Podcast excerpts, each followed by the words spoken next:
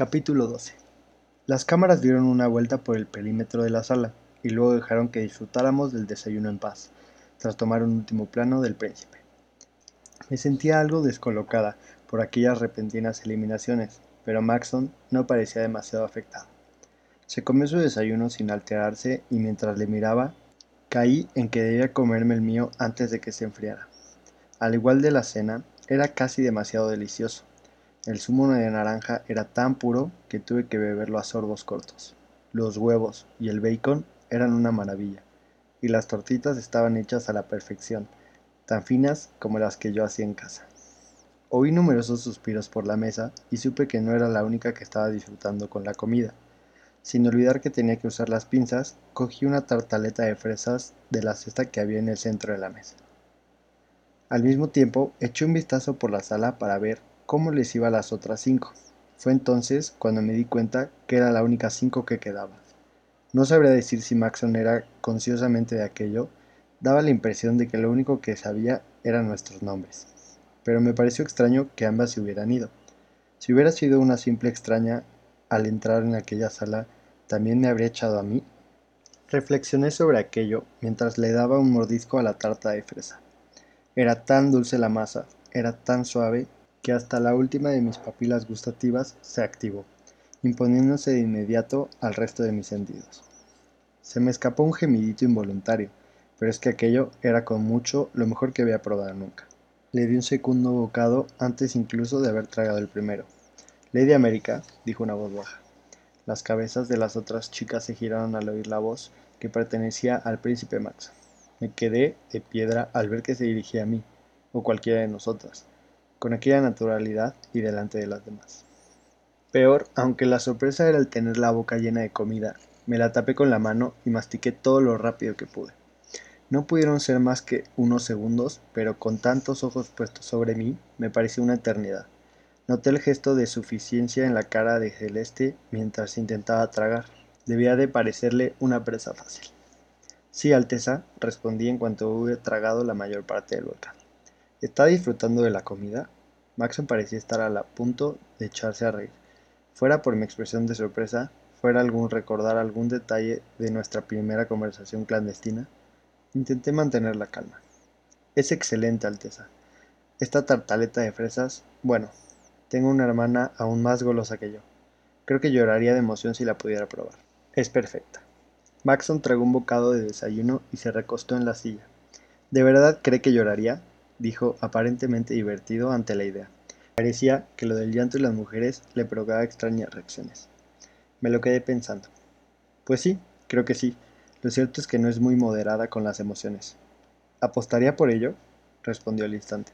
Observé que las cabezas de las otras chicas iban de un lado al otro mirándonos, como si estuviera en un partido de tenis. Si tuviera dinero, sí, desde luego. Sonreí ante la idea de que apostar por las lágrimas de alegría de alguien. ¿Qué estaría dispuesta a apostar en lugar de dinero entonces? Diría que se le da muy bien hacer tratos. Está claro que estaba disfrutando con aquel jueguecito. Muy bien, pues a jugar. Bueno, ¿qué quiere usted? Le planteé preguntándome qué podría ofrecer a alguien que lo tenía todo. ¿Y usted? ¿Qué quiere usted? contraatacó. Aquello sí que era una pregunta fascinante. Casi tan interesante como pensar en lo que podría ofrecerle yo a Maxon era reflexionar acerca de lo que él podía ofrecerme. Tenía el mundo a su disposición. Así pues, ¿qué quería yo? Yo no era uno, pero vivía como si lo fuera. Disponía de más comida de la que podía comer, y la cama más cómoda que podía imaginarme. La gente me servía constantemente, quisiera o no. Y si necesitaba algo, solo tenía que pedirlo. Lo único que deseaba de verdad era algo que hiciera que aquel lugar se pareciera menos a un palacio, como que mi familia estuviera por ahí, o no ir tan emperifollada. No podía pedir que me viniera a visitar mi familia, solo yo ahí un día. Si llora, quiero poder llevar pantalones toda una semana, propuse. Todo el mundo se rió, pero de un modo tranquilo y educado. Parecía que hasta el rey y la reina habían encontrado divertido mi petición. Me gustaba el modo en el que miraba a la reina, como si ya no fuera tanto una extraña para ella. Hecho pues, dijo Max. y si no llora, me debería un paseo por los jardines mañana por la tarde. ¿Un paseo por los jardines? ¿Y ya está? No me parecía nada especial. Recordé lo que había dicho Maxon por la noche anterior, que siempre tenía algún guardia cerca. Quizá no supiera cómo pedir algo de tiempo para estar a solas con alguien. A lo mejor aquel era su modo de gestionar algo que le resultaba muy raro. Alguien a mi lado emitió un sonido de desesperación. Me di cuenta de que si perdía, sería la primera de las chicas en disponer de un tiempo a solas con el príncipe. Algo dentro de mí me decía que negociaría, pero sí iba a ayudarle. Como le había prometido, no podía poner trabas al primer intento de quedar a solas. Es un buen negociador, señor, pero acepto. Justin, el mayordomo con el que había hablado antes, se acercó de nuevo. Prepare un paquete de tartaletas de fresa y envíeselo a la familia de la señorita. Mande a alguien y ordénele que espera que su hermana las pruebe y que nos informe de si realmente llora o no.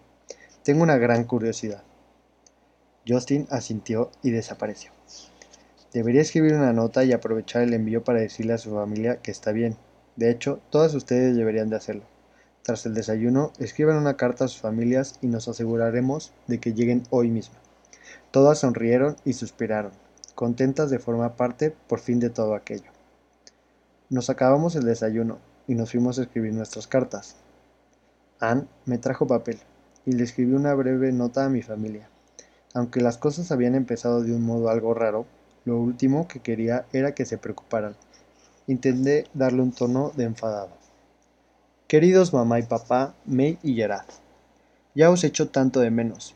El príncipe quería que escribiéramos a casa y les contáramos a nuestras familias cómo estamos. Yo estoy bien. El viaje en avión daba un poco de miedo, pero a su modo también fue divertido. El mundo se ve tan pequeño desde allá arriba. Me han dado un montón de vestidos preciosos y otras cosas, y tengo tres doncellas encantadoras que me ayudan a vestirme, que me lo limpian todo y me dicen dónde tengo que ir. Aún así, si en algún momento estoy completamente perdida, Siempre saben lo que me toca hacer y me ayudan a llegar a tiempo. Casi todas las chicas son tímidas, pero creo que he hecho una amiga. ¿Os acordáis de Marley de Kent? La conocí en el viaje de Ángeles. Es muy ocurrente y amable. Si vuelvo pronto a casa, espero que ella llegue hasta la final. He conocido al príncipe, también al rey y a la reina. En persona tienen un aspecto aún más regio. Aún no he hablado con ellos, pero sí con el príncipe Maxon. Es una persona sorprendentemente generosa, creo. Tengo que dejaros, pero os quiero y os echo de menos. Volveré a escribiros en cuanto pueda. Con cariño, América. No me parecía que hubiera nada que pudiera dar mala espina en aquellas palabras, pero quizá me equivocara. Me imaginaba a May leyendo la carta una y otra vez en busca de detalles ocultos entre las líneas sobre mi vida. Me pregunté si la leería antes de probar las tartaletas. Postdata. May, ¿no se te salen las lágrimas de lo buena que están las tartaletas? Listo, no podía hacer nada más. Aparentemente aquello no bastó. Un mayordomo llamó a mi puerta aquella tarde para entregarme una carta de mi familia y darme una noticia. No lloró, señorita. Dijo que estaban tan buenas que podría haber llorado, como usted sugirió, pero lo cierto es que no lo hizo. Su Alteza vendrá a buscar a su habitación mañana sobre las cinco. Por favor, esté lista. No lamentaba mucho, mucho haber perdido, aunque lo cierto es que me habría gustado poder llevar pantalones. Por lo menos a falta de pantalones tenía cartas. Me di cuenta de que en realidad era la primera vez que me separaba de mi familia más de unas horas. No teníamos dinero suficiente para hacer viajes, y como no tuve amigos durante la infancia, nunca había pasado la noche en su casa. Ojalá pudiera recibir cartas a diario. Supuse que se podría hacer, pero debía de ser carísimo. Leí primero la de papá. No paraba de decirme lo guapa que estaba en la televisión y lo orgulloso que se sentía de mí. Me decía que no debía de haber enviado tres cajas de tartaletas, que May iba a volverse una consentida. Tres cajas, por Dios. También decía que Aspen había estado en casa ayudándole con el papeleo, así que le había dado una caja para que se la llevaran a su casa. No sabía cómo sentirme al respecto. Por una parte, me alegraba de que pudieran comer algo tan exquisito. Por otra, me lo imaginaba dándoles a probar a su nueva novia. a alguien a quien pudiera mimar. Me pregunté si tendría celos de Maxon por el regalo, o si estaba encantado de haberse librado de mí. Me quedé dándole vueltas a aquellas líneas, más de lo que me habría gustado. Papá se despedía diciendo que estaba contento de que hubiera hecho una amiga, que era algo que siempre me había costado. Doblé la carta y pasé un dedo por encima de su firma. Nunca había caído en lo curiosa que era. La carta de Gerard era breve y concisa. Me echaba de menos, me quería y me pedía que por favor le enviara más comida. Hizo que se me escapara la risa. Mamá estaba mandona. Incluso por escrito notaba su tono felicitándome por haberme ganado el afecto del príncipe. Justin le había informado que yo era la única a la que le habían hecho un regalo para enviar a casa, y diciéndome que siguiera haciéndolo como hasta entonces. Si mamá le siguiera diciendo al príncipe que no tiene ninguna posibilidad conmigo, y seguiré ofendiéndole tanto como pueda, un plan estupendo. Me alegré de haber guardado la carta de May para el final. Estaba absolutamente alucinada. Admitía la envidia que le daba que yo pudiera comer cosas tan buenas todo el rato. También se quejaba de que mamá estaba más gruñona. La entendía muy bien. El resto era una salva de preguntas. ¿Era Maxon tan guapo como en la tele? ¿Qué lleva yo, yo puesto ahora mismo? ¿Podría venir a visitarme al palacio? ¿No tendría Maxon un hermano secreto que quisiera casarse con ella algún día? Me reí y me llevé mi colección de cartas al pecho. Tendría que encontrar el momento de escribirles otra vez lo antes posible. Debía de haber algún teléfono por ahí, en algún sitio, pero hasta el momento nadie nos lo había mencionado. Aunque tuviera una de mis habitaciones, probablemente sería exagerado llamar cada día. Además, sería divertido seguir con las cartas.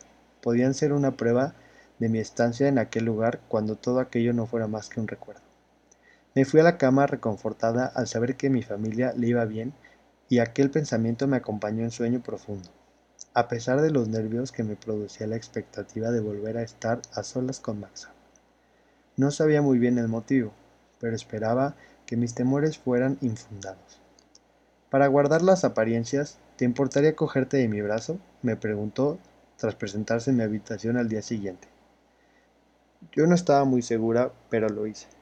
Mis doncellas ya me habían puesto un vestido de noche, un modelito azul con cintura imperio y las mangas cortas sobre los hombros. Tenía los brazos al descubierto y sentía la tela almidonada del traje de Maxon contra mi piel. Había algo en todo aquello que me hacía sentir incómoda. Él debió de darse cuenta, porque intentó distraerme. Siento que no llorará. No, no lo sientes. Siente. Mi tono jocoso dejaba claro que a mí tampoco me disgustaba tanto haberlo perdido. Es la primera vez que apuesto, ha estado bien ganar, dijo con un tono casi de disculpa. La suerte del principiante. Quizá, sonrió. La próxima vez intentaremos hacer que se ría. Al instante empecé a imaginarme posibles situaciones que podrían llevarle a May de aquel palacio que le hiciera morirse de risa. Maxon se dio cuenta de que estaba pensando en ella. ¿Cómo es tu familia? ¿Qué quiere decir? Quiere Sí, vamos a ser amigos en privado, podrías hablarme de tú, ¿no? Bueno, ¿qué quieres decir? Pues eso, que tu familia debe de ser muy diferente a la mía. Yo diría que sí, me reí. Para empezar, nadie se pone una tiara para desayunar. Maxon sonrió. En casa de los Singer se usa más a la hora de la cena, ¿no? Por supuesto, chasqueó la lengua divertido. Empezaba a pensar que quizá Maxon no fuera tan remilgado como sospechaba. Bueno, soy la tercera de cinco hermanos. ¿Cinco? Sí, cinco. Ahí fuera la mayoría de las familias tienen muchos hijos. Yo misma tendría muchos, si pudiera. ¿De verdad? respondió levantando las cejas. Sí, bajando la voz. No sabía muy bien por qué, pero me pareció que aquello era un detalle muy íntimo de mi vida. Solo había otra persona en el mundo a quien se lo hubiera dicho. Sentí que la tristeza se apoderaba de mí, pero me sobrepuse. Bueno, mi hermano mayor, Kena, se casó con un cuatro, ahora trabaja en una fábrica. Mi madre quiere que me case al menos con un cuatro, pero yo no quiero tener que dejar de cantar.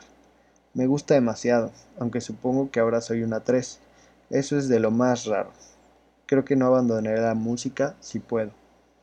Luego viene Cota. Es artista. Últimamente no le vemos mucho. Vino a despedirme, pero nada más. Luego voy yo. Maxon sonrió con naturalidad. America Singer, mi mejor amiga. Eso mismo. Eché la mirada al cielo. Era imposible que pudiera ser una mejor amiga, al menos de momento, pero tenía que admitir que Maxon era la única persona con la que me había sincerado, aparte de mi familia o de Aspen. Bueno, aunque también estaba Marley. ¿Sentiría él lo mismo? Poco a poco fuimos llegando al final del pasillo y nos dirigimos a las escaleras. No parecía que tuviera ninguna prisa. Después de mí viene May. Es la que me vendió y no lloró. Sinceramente creo que me ha timado. No me puedo creer que no llorara, pero sí, es un artista. Yo la adoro. Maxon me escrutó el rostro. Hablar de May me había ablandado un poco. Maxon me caía bien, pero no sabía hasta qué punto quería que penetrara en mi vida. Y luego está Gerard. Es el niño de la casa. Tiene siete años. Aún no tiene muy claro si le gusta más el arte o la música. Lo que le encanta es jugar a la pelota y estudiar bichos, lo cual está muy bien, salvo que así no se ganará la vida. Estamos intentando que experimente más. Bueno, y ya estamos todos. ¿Y tus padres? ¿Y tus padres? Ya conoces a mis padres. No, no los conozco. Conozco su imagen pública. ¿Cómo son en realidad? Pregunté tirándole del brazo, aunque me costó un poco. Maxon tenía unos brazos enormes. Incluso bajo las capas de tela de su traje sentía la presencia de un músculo fuerte y firme. Suspiró, pero estaba claro que no le esperaba lo más mínimo. Daba la impresión de que le gustaba tener a alguien incordiándole. Debía de ser duro haberse criado en aquel lugar como hijo único. Empezó a pensar en lo que iba a decir cuando saliéramos al jardín. Todos los guardas lucían una sonrisa pícara a nuestro paso, y más allá nos esperaba un equipo de televisión. Por supuesto, querían estar presentes en la primera cita del príncipe. Maxon les hizo que no con la cabeza, y ellos se retiraron de inmediato. Oí que alguien protestaba, no me apetecía nada que las cámaras me siguieran a todas partes, pero parecía raro que se las quitaran de encima. ¿Estás bien? Pareces tensa, observó Maxon. A ti te descoloca ver llorar a una mujer. A mí me descoloca salir a pasear con un príncipe, respondí encogiéndome de hombros. Maxon se rió discretamente, pero no dijo nada más. A medida que avanzábamos hacia el oeste, el sol iba quedando tapado por el enorme bosque del palacio, aunque aún faltaba mucho para que anocheciera. La sombra nos engulló y quedamos ocultos por la oscuridad. Aquello es lo que habría deseado la otra noche, cuando buscaba alejarme de todo. Ahí sí quedaba la impresión de que estábamos solos. Seguimos caminando, alejándonos del palacio y de la atención de los guardias. ¿Qué es lo que te resulta tan confuso de mí? Vacilé, pero le dije lo que sentía. Tu carácter, tus intenciones, no estoy segura de qué debo de esperar de este paso. Ah, se estuvo y se empezó delante. Estábamos muy cerca el uno del otro, y a pesar del cálido aire estival, sentí un escalofrío en la espalda. Creo que a estas alturas ya te habrás dado cuenta de que no soy de los que van con rodeos. Te diré exactamente qué quiero de ti. Maxon se acercó un paso más. Se me hizo un nudo en la garganta. Me había metido yo solita en la situación que más quería evitar, sin guardias, sin cámaras, sin nadie que le impidiera hacer lo que quisiera. La rodilla se me disparó en un acto de reflejo, literalmente, y le di un rodillazo a su Alteza Real en la entrepierna con fuerza. Maxon soltó un alarido y se escogió, llevándose las manos a la zona dolorida, mientras yo daba un paso atrás. ¿Y eso a qué ha venido? Si me pones un solo dedo encima, será mucho peor. ¿Qué? He dicho que sí. Estás loca. Eso no. Ya te he oído la primera vez, dijo con una mueca. Pero, ¿qué narices quieres decir con eso? Sentí un calor que me invadía todo el cuerpo.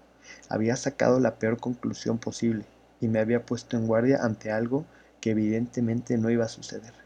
Los guardias se acercaron a la carrera, alertados por nuestra discusión. Maxon los alejó con la mano, aún en posición extraña, medio curvado. Nos quedamos un momento en silencio. Cuando él empezó a recuperarse del dolor, se me puso delante. ¿Qué creías que quería? Agaché la cabeza y me sonrojé. América, ¿qué te creías que quería? Insistió evidentemente contrariado. Más que contrariado, ofendido. Estaba claro que había adivinado lo que me había pasado por la mente, y no le gustaba lo más mínimo. ¿En público? ¿Has pensado? Por el amor de Dios, soy un caballero. Dio media vuelta y se dispuso a volver, pero se giró. ¿Por qué te has ofrecido siquiera ayudarme si tienes ese concepto tan bajo de mí? No podía ni siquiera mirarme a los ojos. No sabía cómo explicar que me habían preparado para que me esperara cualquier cosa, que aquel lugar oscuro y aislado me había hecho sentirme extraña, que solo había un chico con el que hubiera estado alguna vez a solas y que aquella era mi reacción lógica. Hoy cenarás en tu habitación, ya decidiré qué hago por la mañana.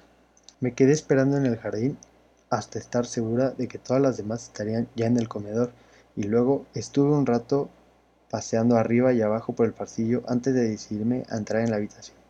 Cuando entré, Anne, Marie y Lucy estaban nerviosísimas. No tuve el valor de decirles que no había estado todo aquel tiempo con el príncipe. Ya me habían traído la cena que estaba sobre la mesa en el balcón. Tenía hambre, ahora que había digerido mi momento de humillación. Pero el momento de que mis doncellas estuvieran tan agitadas no era mi larga ausencia. Había una caja enorme sobre la cama, esperando a que la abriera. ¿Podemos verlo? preguntó Lucy. Lucy, eso es de mala educación, la regañó Anne. Lo dejaron aquí en cuanto se fue. Desde entonces estamos preguntándonos qué puede ser, exclamó Marie. Marie, esos modales, la riñó Anne. No, no os preocupéis, chicas, no tengo secretos. Cuando vinieran a echarme al día siguiente, les diré a mis doncellas el motivo. Le sonreí sin muchas ganas mientras deshacía el gran lazo que envolvía la caja. En el interior había tres pares de pantalones, uno de lino, otros que parecían más formales pero suaves al tacto, y unos vaqueros estupendos. Encima había una tarjeta con el escudo de Ilea. Pides unas cosas tan sencillas que no puedo negártelas, pero hazme el favor de ponértelo solo los sábados, por favor. Gracias por tu compañía. Tu amigo, Maxon.